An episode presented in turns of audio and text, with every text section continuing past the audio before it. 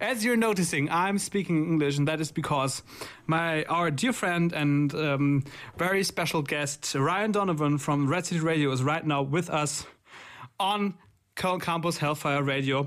How are you, Ryan? I'm good, Tom. I'm good. How are you guys doing? I'm doing good. I'm doing absolutely fine. How's the weather in New York right now? That's pretty good. It's not too cold. No snow. Some sunshine. Uh, it's it's great weather actually. That's great. I'm just wondering because I think my football team is playing the Jets uh, on Sunday, so I just was But, just uh, asking. What's your, what's your football team? The Seahawks, Oh, Russell Wilson. yes, and DK Metcalf, rising yeah, star. those guys. Those guys are great. That's cool. All Ab- right. Absolutely. Um, I want to. I I think everyone is asking in interviews right now how you're doing and how COVID is influencing what you're doing. I want to open this interview a little bit different, and I want to ask you if you already have bought all your Christmas gifts.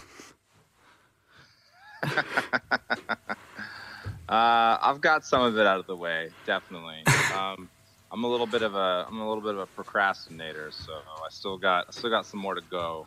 Um, but I should probably get on that. Thanks for reminding me. No problem. know that Uh, shi shipping is going to get crazy, so I'll probably hop on the internet after this and finish that up. Uh, I get that. I get that. I'm like you in, in that point. I, I'm late too on that uh, topic. Um, we're having our last show of the year today, and we were um, in the first hour presenting our favorite songs of the year that uh, that have been rela- released this year. What were your favorite songs of the year?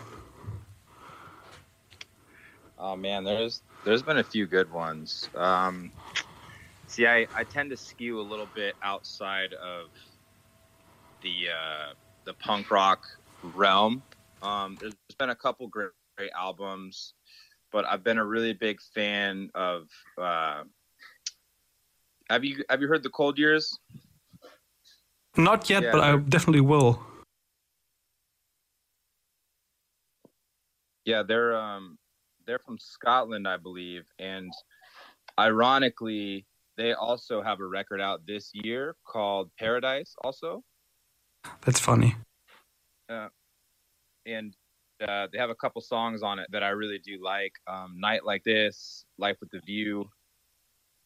Um, yeah, I'm really loving that album a lot. Sounds cool. Um, you were already talking about your new album, Paradise. Um, that's what it's called. It's your fourth release, uh, your fourth full length record. I hate the TH, I'm sorry. Um, and it was released on 4th of December. Um, and in your press information, you said that um, Paradise is maybe not the place we live in right now because of COVID and everything going on. And um, but it's more the more like a journey and a place you have to find in yourself. Um, can you tell me, Ryan, what is paradise for yourself? Oh man, I mean, I've I've got a few paradises. Um, you know, sometimes I love just sitting at home, smoking weed with my cat, and uh, watering my plants and playing my guitar. Um, sometimes I like just riding around with some headphones on and riding around on a motorcycle for a couple hours through windy roads and hills. Um, yeah, it's it's it's it's been an interesting year. Not a not a whole lot of of activity um, outside of you know your own home individual life. So yeah, I mean, I, everyone loves to do a multitude of things, and, and I'm I'm the same way. I just just depends on the day, it depends on the week, and it depends on the month. You know, I see, I see. Has that sometimes sometimes paradise is cleaning my whole fucking house for like two hours. so I know it's nice and clean and good for a month. I, I get that. I completely get that. That can be a, a, a fresh start and a do over. Um, has that kind of feeling, what Paradise is for you, influenced how you wrote the song and the, the album? No, I don't think so. Um, yeah, it's it's just been a culmination of of experience and life and growth over you know the last four or five years. Obviously, we had the Sky Tiger EP kind of in the middle of that. Um, but ironically, this whole album was was written and finished recorded uh, in February before COVID actually hit. So uh, the the irony in the song titles and the lyrical content paired with the catastrophe that 2020 was to follow with the COVID crisis and the political scale of or political nature of of our American politics and you know everywhere else. Um, it's just kind of weird and ironic that it all kind of aligned, you know. But yeah, th- this whole album was done and and ready to go before COVID even happened, which is pretty ironic. I see. Um, I think we should uh, give our hearers a, a little um, uh, a little bit of an idea how your album sounds, your record sounds, and I think we should do that with the the title track "Paradise." And um, absolutely, this is for you out there, "Paradise" from Red City Radio from the new record. Why is this world on fire? We are here with Hellfire Radio and Ryan Donovan from Red City Radio, and um, they just released their new record, Paradise. And on that record is the song 100,000 Candles, which has the phrase, Why is the world on fire? all over it in the uh, in the chorus. And so with me is Ryan. Uh, Ryan, have you um, figured it out? Why is the world on fire? Because humans fucking stupid sometimes. uh, I don't know, man. There's there's good and evil in the world, and as much as the world is on fire, there's there's also a lot of great, great things happening too. It's just that, you know, I think the news and the media and social media um, put a lot of that in our face. You know, it kind of goes back to if if you do twenty nice things for somebody, but you do one wrong thing, they're going to always remember the one wrong thing versus the 20 good things. And our world right now just seems to look at all the negative and wrong and is pumping that through the news feed and through everyone's attention. So, but the world really is on fire. I think our, our world and our ways, yeah, at least here in America, I can't speak for any other countries, but we're, we're living on decades old, centuries old traditions that need to change. Uh, there needs to be a lot of economic and social reform. Um, and that's just kind of the, the, the, climate where we're at. And also, there is the COVID disease that is ravaging the world and keeping everyone tied down in home. And that sucks also. So, you know, what are you going to do? But uh, don't you think that you're, in a way, are a little bit uh, responsible for that? Um, because you, right before COVID, wrote a song titled Apocalypse, Please. Could you please be a little bit more careful what you wish for the next time? fair. That's very fair. we, uh, we actually we actually had a different title for that song and during the mixing and mastering process, uh, obviously, you know, bands have working titles as they're in the studio. And then once the song kind of forms to life, you know, that was one of the ones that we didn't have a uh, official title for. But in reaction to the climate of the world currently, we did decide to name it Apocalypse. Please, just, see, just put us out of put us out of our mem- misery. This is this is too much talking about that song, talking about another song or another two songs, what is so special about Edmond Girls and Fremont Casinos, as you named two other songs like that? What? It, wait, what? What's so special about them? Yeah, why did you? Why did you thought that you needed to name a song after those? What's what's the thing with that? Oh, I don't I don't know particularly. Um, I know Garrett named Edmond Girls Edmond Girls as I know he did go to uh, high school in Edmond, Oklahoma. Um, Fremont Casino is named pretty straightforward as a, a, literal title because it's about being in a Fremont casino. um, I don't know there's anything particularly special about either of those that why they got titled that, you know. Um, but there is a pretty cool um, coincidence in Fremont Casino in that the uh, there's a Fremont hotel and casino on Fremont Street in Las Vegas, and the buffet is called Paradise Buffet. no way. yeah, so it's a pretty pretty ironic coincidence, um, which is cool, and definitely definitely helps play and lean into the uh, the the track itself and the the album title. So it's pretty cool. You can absolutely be honest. They named it after you, right? They had to. I'm pretty. I'm yeah. I'm pretty certain they they they saw this album coming like 40 years ago, and they're like, "Well, we got to name the fucking buffet Paradise for sure." Uh, it, it, must have been that way. Um, I want to ask yeah. you a question about um, the no. the music nope. on the on the album. Um, since you took over at guitar, uh, your songs have a lot more guitar solos than before. Um, what is a little bit unusual for for classic punk rock that you're playing? Um, why is that? Why do you like solos so much?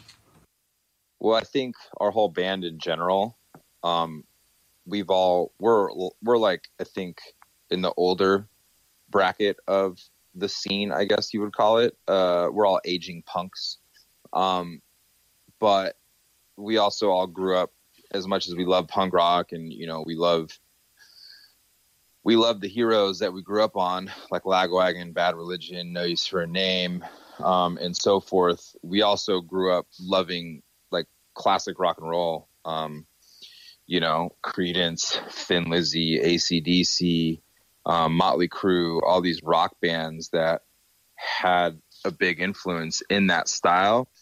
And I think, you know, we weren't as talented 10 years ago at playing our instruments. and now that, and now that we've uh, you know, aged and developed and gotten better and honed our craft and talent. That's just like kind of a natural progression and a natural evolution. I, I think. I see. Uh, I see.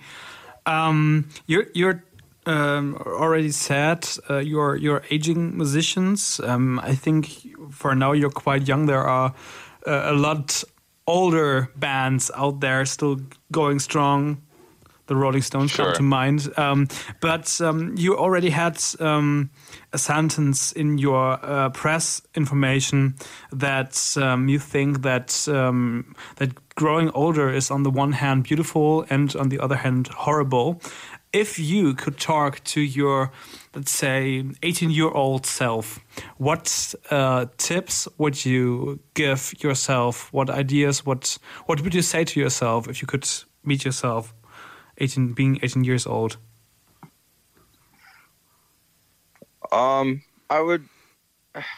Yeah, it's it's pretty loaded. I feel like we could we can go on about that for the rest of the interview, but I think um, I think one thing I've definitely developed a lot more in the maturation process into becoming you know more of an adult is is my patience has developed a lot more how tell my young self that, um, you know, slow down emotionally.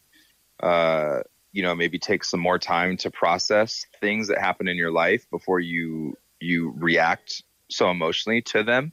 Um, I know that I've been in situations with friends, family, relationships, and so forth when I was young that, you know, I might have reacted a little too quickly, maybe a little too harshly, um, without some thought control and uh, processing and understanding. And I would just tell myself to just slow it down and, and also tell myself that, you know, even in 10 years from now, and, and even now as I stand in, in my early 30s, in another 10 years going into my 40s, that you're still going to experience things uh, that are going to be really great. You're going to experience things that are going to be disappointing. You're going to experience a myriad of emotions. And, uh, you know just keep yourself balanced and checked with with the patience and how you choose to process and handle those um, you know i don't know i think that's that's kind of what, what the advice I would, I would lend my younger self I think, um, especially things like slowing down is something we all had to learn um, during that pandemic because we all had to. There was no other choice.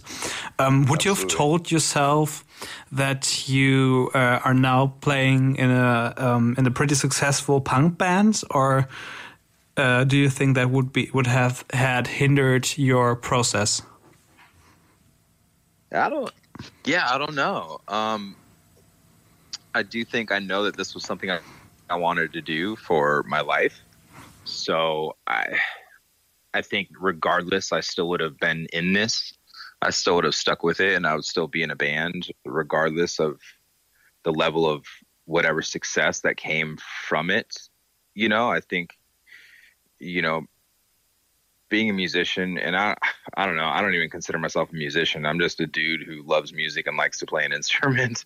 Uh, but I, I, I think regardless, I would still be in it. Um, you know, and uh, what a lot of people don't see and realize is, you know, millions of people love music. They love the feeling. They love connecting to a song, a lyric, a melody, uh, and it really attaches people to experiences in their lives with it.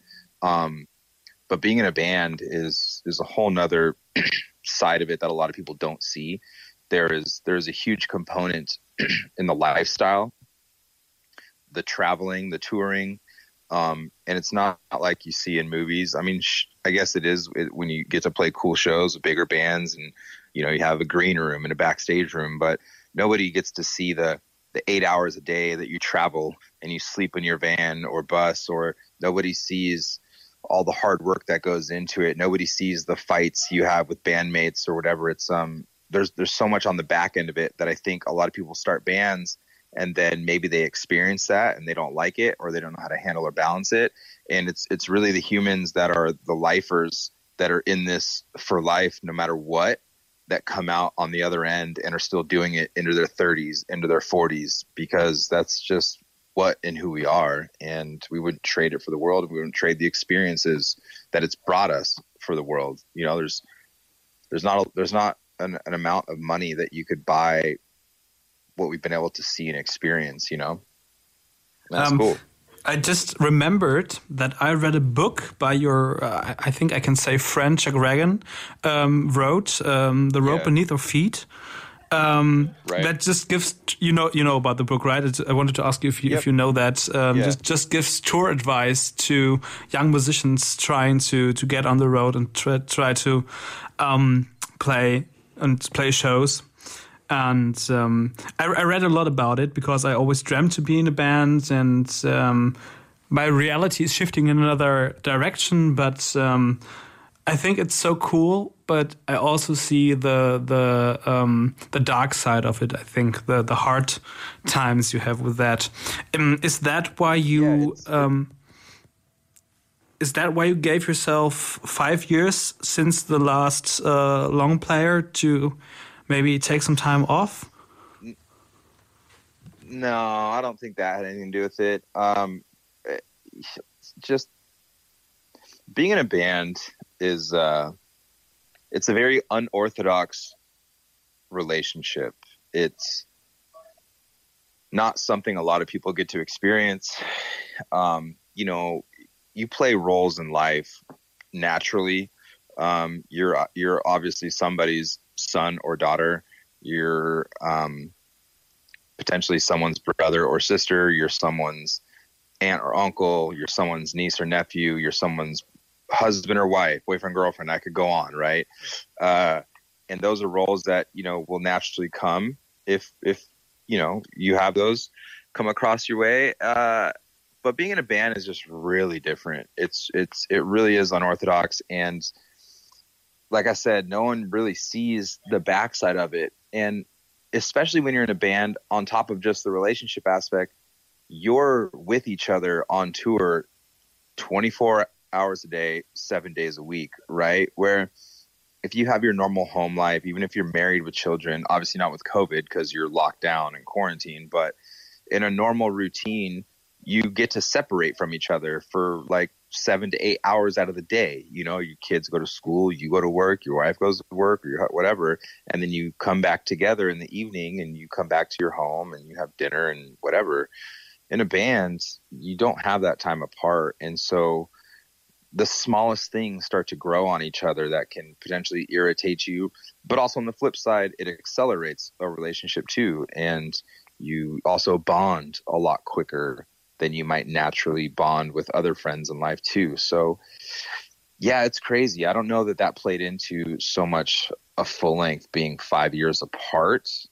Um, you know, obviously a lot balances around Garrett as the uh, core songwriter of the band and things like this. But we've gone through a few changes. We've got we have an ex member uh, with a new bass player, and you know, we obviously want to take time for that to evolve and, and have him get his identity within our band.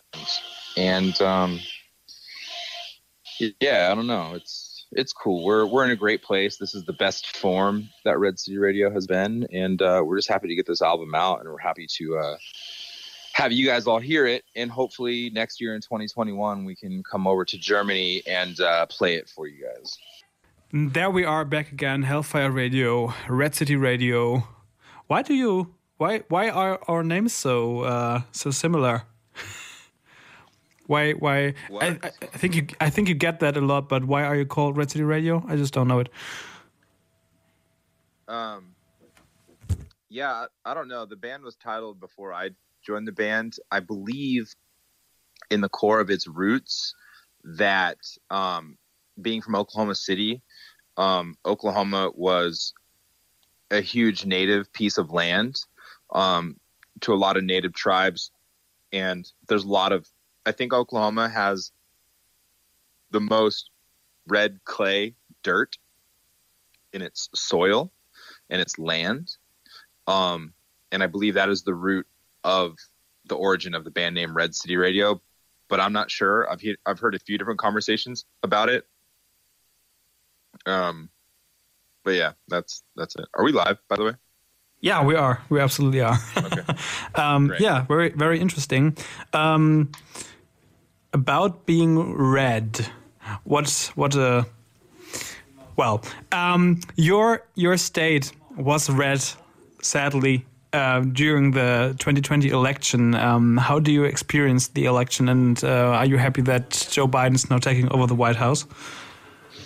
Um, yeah, obviously Oklahoma is is a largely conservative state, um, and I feel like it's been a red state politically for forever. I don't know, um, but I don't live in Oklahoma. I live in California, which is a very liberal um, state.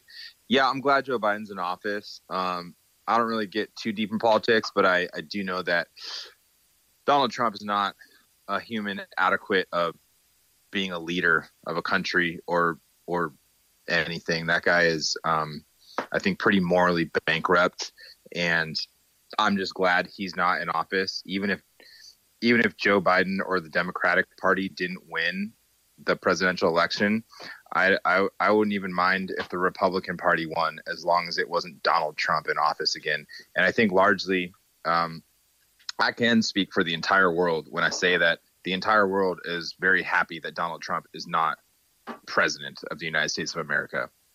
Uh, and and quote me live on this radio station. Fuck Donald Trump. I second that with uh, every tiny part of my heart. yeah. It's absolutely right to say that. Um, how do you think he will uh, will keep on the fight any longer, or will he finally bend? Um, I mean, as long as he has a Twitter account and as long as he has millions of of uneducated, unintelligent human beings that believe in him and follow him, I think he'll always try and have his platform. Uh, but who knows? I, I really don't. um, I hope not, but I don't see him going away at all. He is a businessman. He, you know, has his connections, has his money, and and those humans. When you have enough money in the world, the only other thing left to satisfy those types of egos is uh, power and positions of power and influence. And I think that's he's going to try and hang on to every bit of that as he can. So you know, we'll see. I, I hope he just goes away, but he won't. I see, I see. I, I hope uh, he does, and I hope he does not get re-elected in uh, 24. Um, let's talk a little bit about COVID. Um, what is living like for musicians during COVID in America? How is it influencing you, apart from the um, uh, not being able to tour what is kind of lays on the hand. Can Can you repeat that one more time? It kind of cut out. Oh, sorry. Um, just wanted to know what is living like for musicians during COVID in America, apart, um, apart from not being able to tour. Uh, you know, it's it's been all right. Um, luckily, you know, it's I don't know. I've I've I've got quite a few hobbies, so I've been able to keep myself decently busy and entertained. Um, it's definitely taken a toll on uh, the financial income because obviously, as as we've gotten Red City Radio to this point, we've had to cancel a lot of tours, all of our tours. Um, so that income has gone away. I also work as a uh, talent agent in uh, California, and so all the other bands that I book and represent, those tours have gone away. So those commissions are, are gone, and it's been really hard. Um, but you know, like anything in life, you gotta can't just sit still. So you got to pivot to survive, and um, that's what I am currently doing. And uh, all things are, are going all right so far. When um, the label you were signed to was closed in 2015, you said that touring was a lifeline for you. Um, now that you can't tour, how how are you handling that? How are you compensating that? Uh, how much do you miss touring um, uh, when you can't do it? it? So much, I I really do miss it, and it's you know the music aside aside from playing shows because you know after we've we've been touring so long i've been before red city radio i was in uh, um, a band called nothington also and so for the last decade just from touring so much you make friends you make family um, all over in different countries and as much as i miss playing rock shows and stuff i miss just being able to see those people and miss being able to see those friends um, miss being able to share a beer, share a meal. Um, and I miss, you know, the other part of touring aside from playing the rock shows is seeing country, going on the cool drives and seeing countrysides. Uh, yeah, I, I, I, do just miss it all in general. It's, it's not just the music. Um, and so, you know, we're just doing the best we can. I've, I've taken a few road trips uh, in California, out to Arizona, um, but I, I miss it, and I really, I really can't can't wait until we get back to doing it again next year, hopefully. I do hope so too. Uh, last year, in fact, you were able to tour and you toured Europe with Hot Water Music and Spanish Love Songs. Um, how did you like playing songs uh, here in Germany? We we love it. We love Germany. Is we love Germany. We have so much fun. Um, fuck all over, man.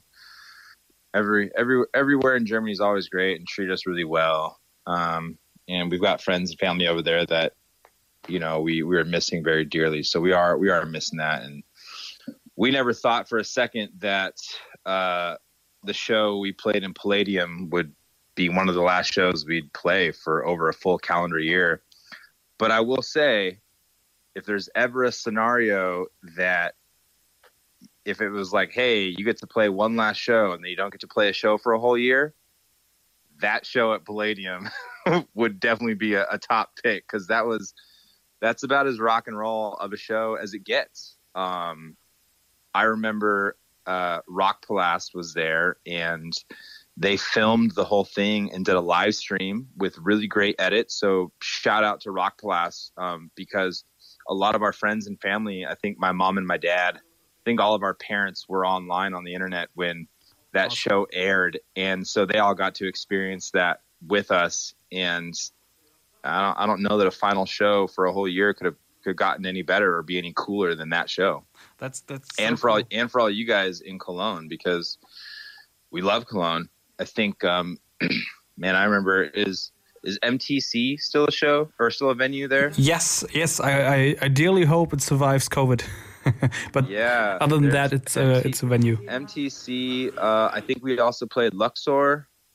Um, we we played a handful of venues there, uh, and yeah, it's it's it's COVID. COVID is has sucks for everybody, but you know we'll get back out there sooner than later. Yeah, we we have a lot of cool venues, and we we're fighting uh, very hard to keep them alive during the pandemic. Um, when you were here in in Cologne, were you able to do a little bit sightseeing, see something from the city, or were just in your venues and preparing to play?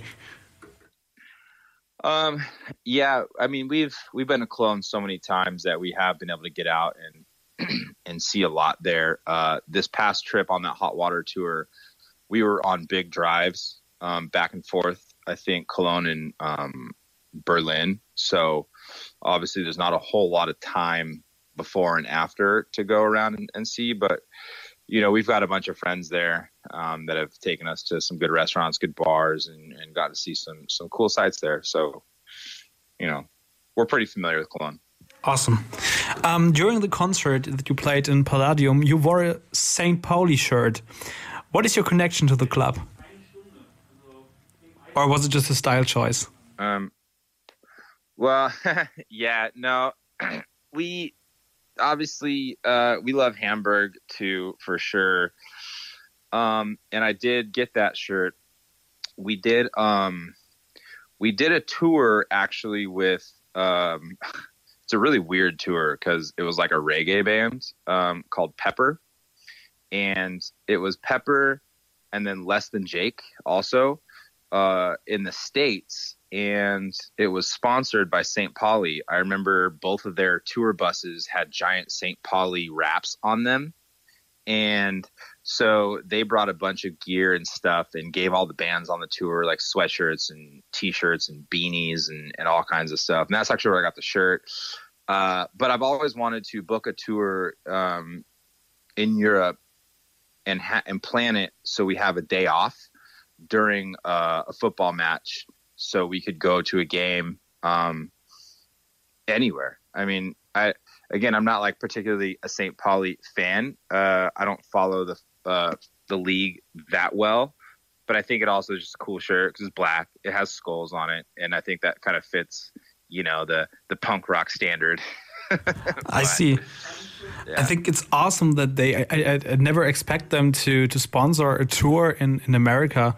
It's kind of crazy, yeah. but that is a great team. And uh, what stands out the most for me is that they have great values. They're really uh, um, yeah.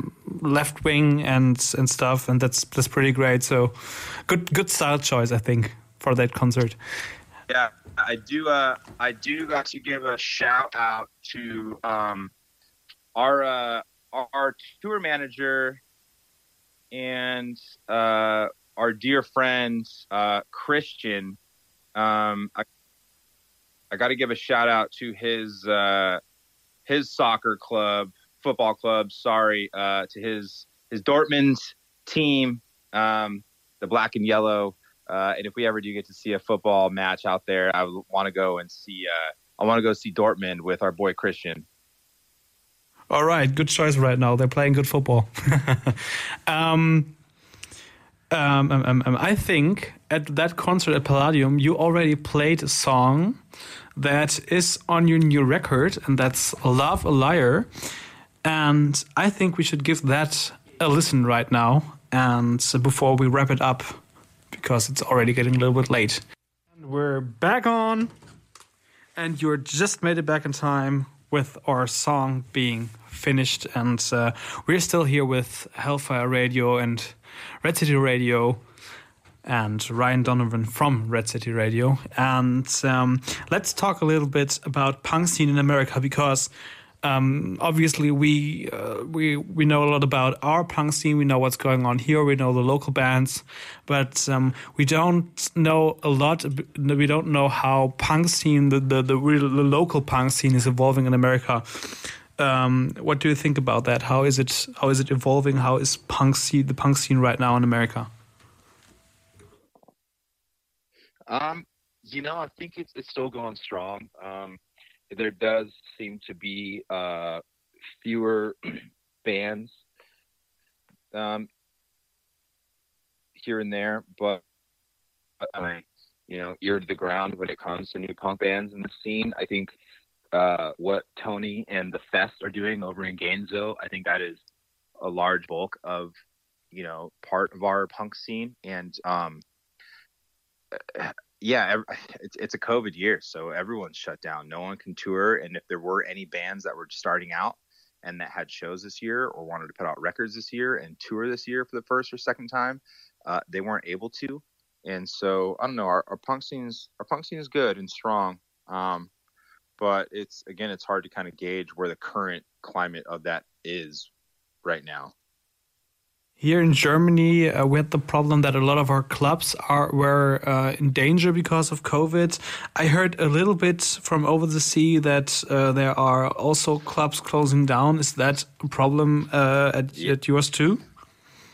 Yeah, it really sucks. There's actually been a, a, handful of really cool, really cool venues that have closed down um, here in America, and it's a heartbreaker because some of those venues have so much history you know so many so many bands that have come through there that it's really heartbreaker to to have to have them close their doors because you know touring and shows and concerts was their lifeline um, that kept the doors open you know they're independently owned you know there there are a bunch of venues that are owned by live nation and aeg and these big entertainment industries and those venues are going to be fine because obviously those companies have millions yeah, or billions of dollars um, but yeah, it's rough, man. It's it's a heartbreaker. I know a bunch of friends that work at venues all over, uh, either as sound technicians, bartenders, door guys, whatever. And when those venues close, they lose their jobs too, and it just sucks, man. It's just, it's just been a rough year for everybody. So,